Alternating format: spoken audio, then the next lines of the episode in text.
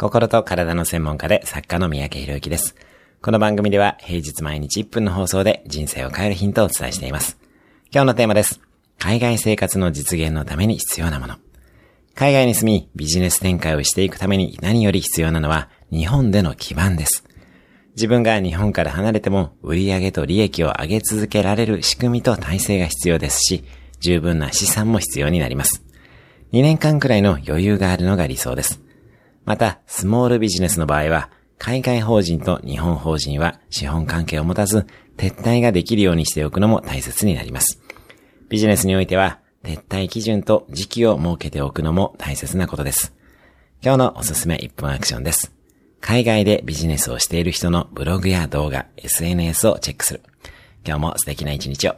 いいね、シェアなどいただけると嬉しいです。